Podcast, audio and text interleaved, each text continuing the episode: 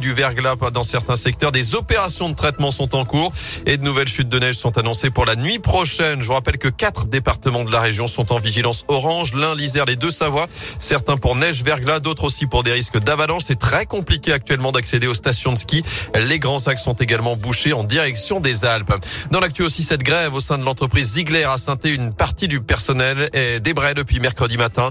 Parmi les revendications, une hausse des salaires, des embauches ou encore une amélioration du dialogue social. Pas de nouvelle grève en revanche à la Stas ce week-end. Après le progrès intersyndical estime avoir obtenu gain de cause, notamment sur les augmentations réclamées après le mouvement qui avait perturbé les transports en commun de la Glo stéphanoise le week-end dernier. Fini de danser, les discothèques ont désormais fermé leurs portes depuis hier soir et ce pour au moins quatre semaines jusqu'à début janvier, alors que 57 000 nouveaux cas de Covid ont été détectés en France ces dernières 24 heures. Chez nous, on se rapproche de la barre des 600 cas pour 100 000 habitants, taux d'incidence de 596 dans la Loire, 574 en Haute-Loire. En foot, un nouveau capitaine chez les Verts, Julien Sablé l'a annoncé hier. C'est Wabi Kazri qui portera le brassard de main lors du déplacement à Reims pour la 18e journée de Ligue 1 à partir de 21h. Avant cela, il y a du basket à suivre et notamment ce derby à Rouen ce soir.